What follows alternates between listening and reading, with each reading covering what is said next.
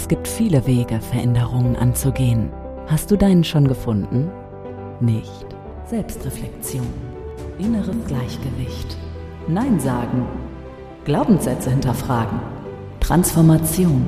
Leichtigkeit. Krisen. Träume. Kästners Kleinigkeiten. Der Podcast für tiefgreifende Veränderungen. Marlene Kästner ist an deiner Seite und hilft dir, deinen inneren Kompass neu einzustellen. Hier hörst du, wie du deinen ganz eigenen Raum für Freiheit findest. Bist du bereit für ein neues Ich? Hallo und herzlich willkommen zu Kästners Kleinigkeiten. Ich begrüße dich heute zu dieser Folge, die heißt Schmerz lass nach.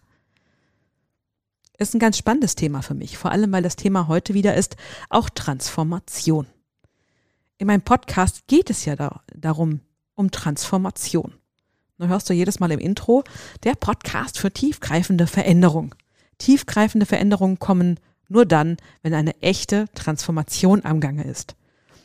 Und da sind wir auch schon mal gleich bei dem richtigen Thema, Transformation und was hat das jetzt zu tun mit Schmerzlass nach? Viele Transformationen kommen mit Schmerz einher. Es gibt nur ganz wenige Punkte, wo wir transformieren, wo wirklich die Transformation Schnipp macht und da ist sie.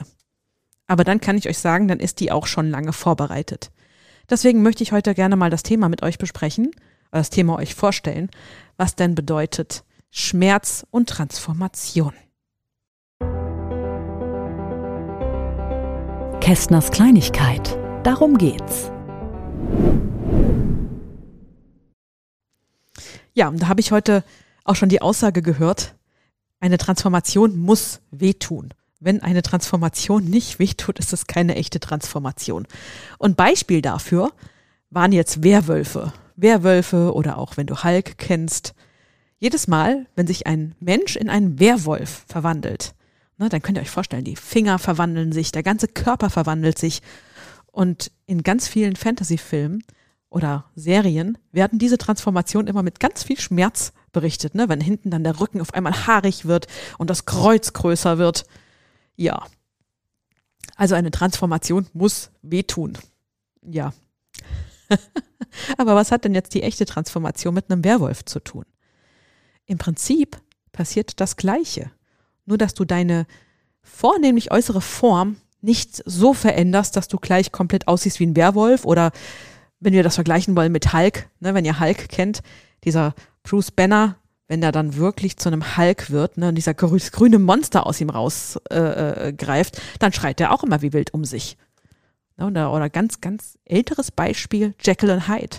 Genau das gleiche, wenn sich Dr. Hyde, wenn Jekyll in Dr. Hyde und umgekehrt sich verwandeln, dann geht das auch immer mit Schmerz einher. Und eine echte Transformation bedeutet jetzt nicht unbedingt, dass deine Hände länger werden, dass die Fingernägel abfallen, dass du auf einmal Haare kriegst, wo du keine hast, oder dass du grün anläufst, sondern eine echte Transformation bedeutet, dass dein ganzes Energiesystem, dein Wertesystem und deine, dein System, wie du diese Welt erlebst, sich verändert. Ja, das ist schon eine ganze Menge. Ne, man meint auch eigentlich sieht man dann auch anders aus hinterher. Ja, das tust du auch. Wenn du echt transformierst, siehst du anders aus. Ist erkennbar an deiner Ausstrahlung, an deinem Verhalten, an deiner Mimik, an deiner Gestik.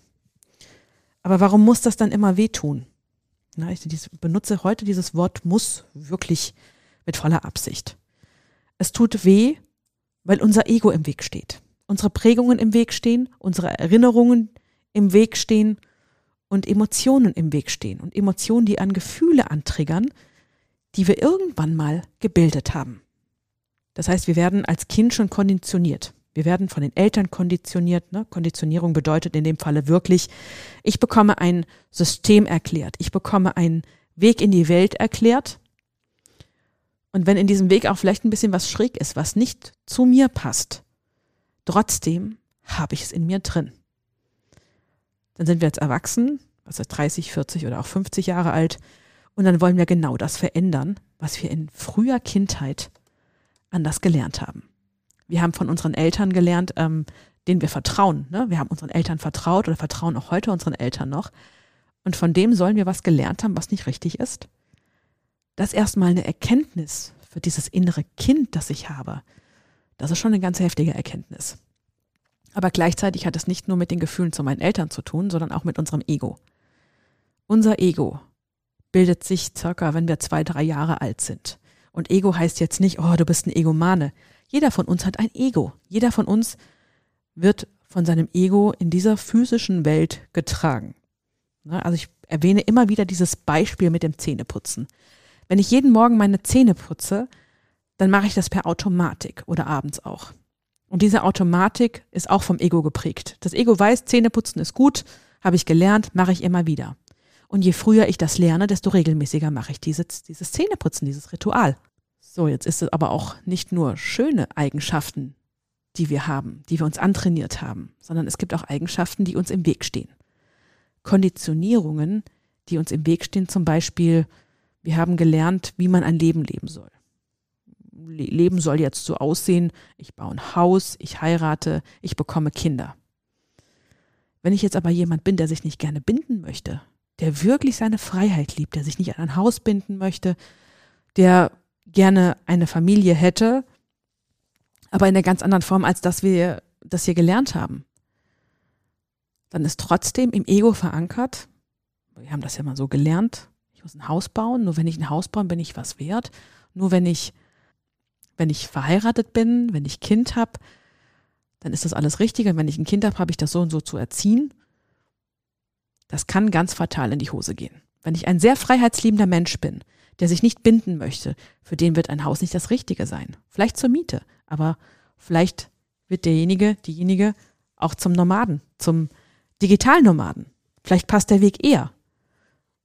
Aber ich werde mich nicht trauen, wenn ich das nicht gelernt habe, wenn ich gelernt habe, dass nur Sicherheit, nur Sätteln, wirklich Familie gründen, immer an einem Ort bleiben, immer das Gleiche machen und gucken, dass die Sicherheit stimmt. Wenn ich das gelernt habe, werde ich richtige Schwierigkeiten haben, mein Leben so zu gestalten, dass es für mich passt. Weil das bedeutet, dass ich nach 30, 40 Jahren, 20 Jahren, wann auch immer, mein Ego neu programmieren darf.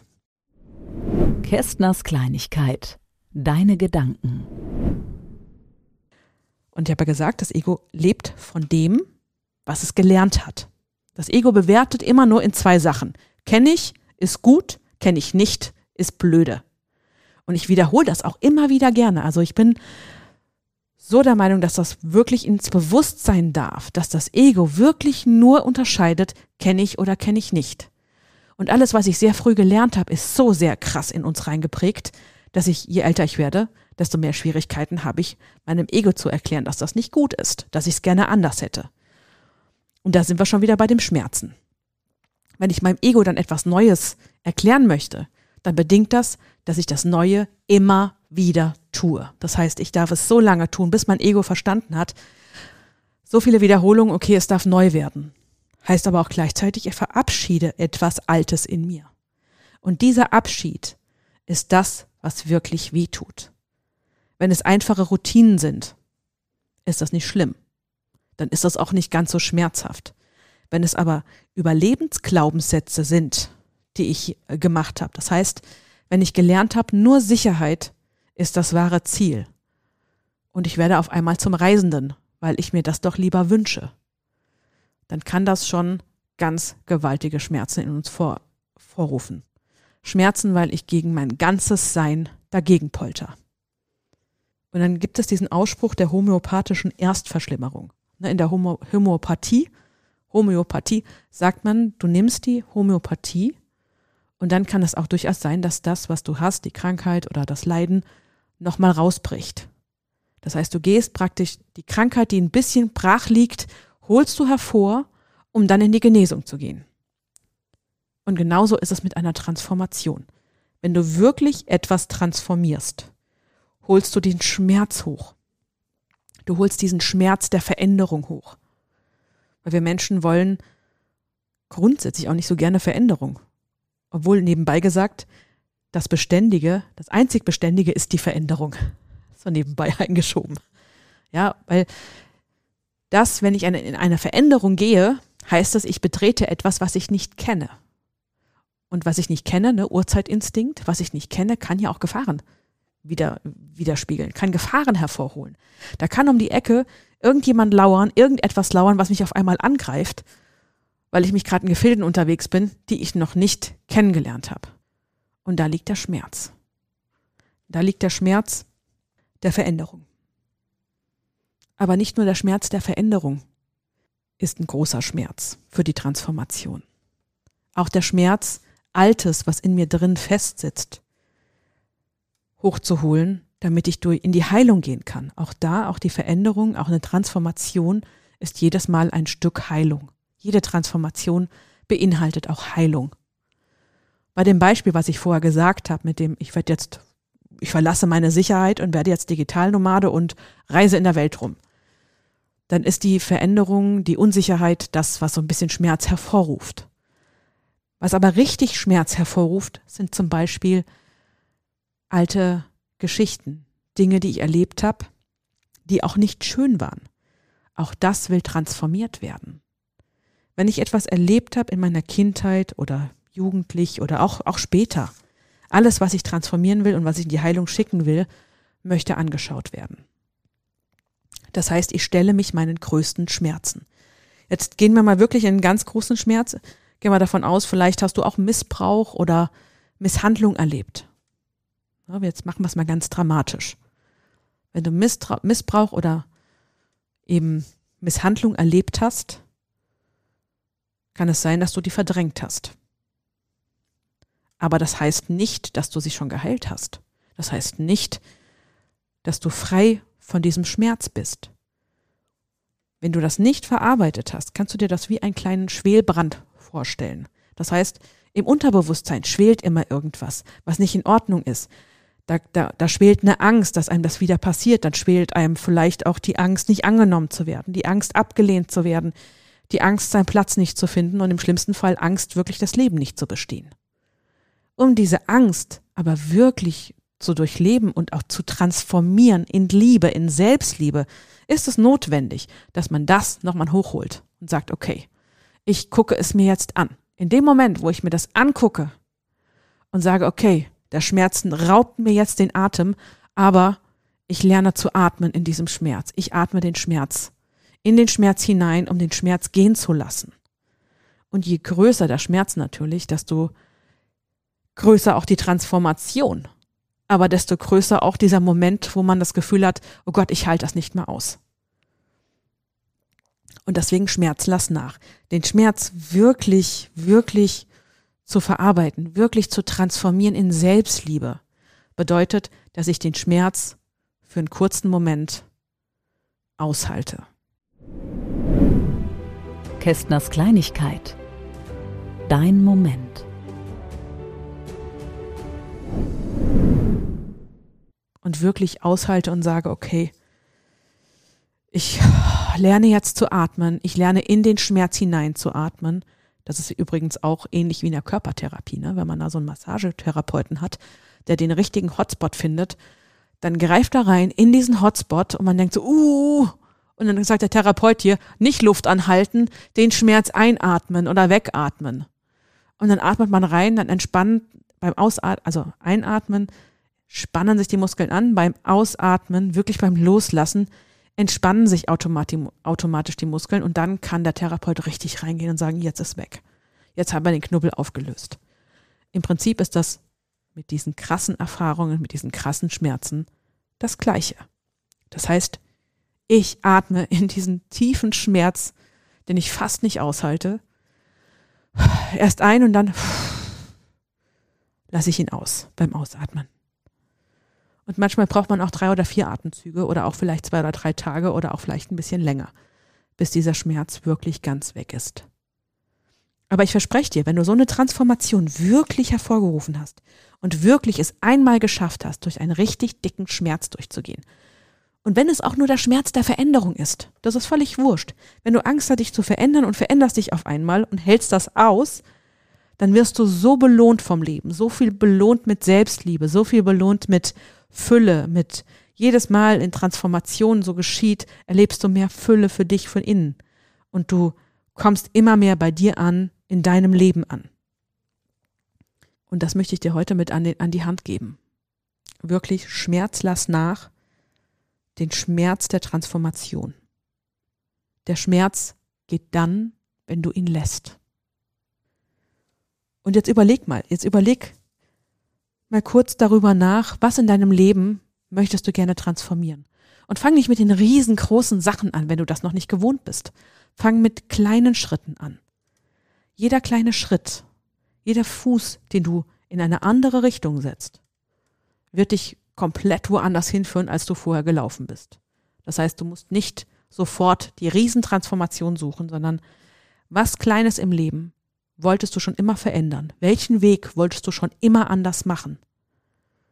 Dann nimm dir genau das, was dir jetzt in den Sinn kommt, als nächstes vor und schau, was es dafür braucht. Was braucht es dafür, dass du diesen Weg gehen kannst? Und vielleicht brauchst du auch Unterstützung. Und es ist in Ordnung, sich Unterstützung zu holen. Auch ich habe in meinem Leben ganz viel Unterstützung gefordert. Ich habe ganz viel Unterstützung schon von ganz tollen Menschen, Mentoren, Coaches und Begleitern gehabt. Ohne die wäre ich auch nicht da, wo ich jetzt, wo ich jetzt bin. Oder auch Freunde. Auch Freunde können helfen. Ein Gespräch mit, ein richtig tiefes Gespräch mit einem guten Freund kann Wunder bewirken. Oder mit Freund oder Freundin, Mann oder Frau, was auch immer. Ein richtiges, richtiges, tiefes Gespräch über das, was dich ganz tief bewegt, was du gerne transformieren möchtest. Und dann mach dich auf den Weg. Dann mach, dann setz den ersten Schritt in diese Richtung und genieße das Leben. Genieße dein Leben, Genieße die Transformation vor allem dann, wenn du durch den Schmerz durchgegangen bist. Und das ist ein wunderbares Gefühl. In diesem Sinne freue ich mich auf ganz viele Transformationen, die jetzt passieren und auf ganz viele Schmerzen, die jetzt nachlassen. Und ich wünsche dir das beste Leben, das du dir auch nur kreieren kannst, das du dir nur vorstellen kannst. Bis zum nächsten Mal. Kästners Kleinigkeiten der Podcast für tiefgreifende Veränderungen mit Marleen Kästner. Große Wirkung unter der Oberfläche. Tiefgreifend. Kästners Kleinigkeiten.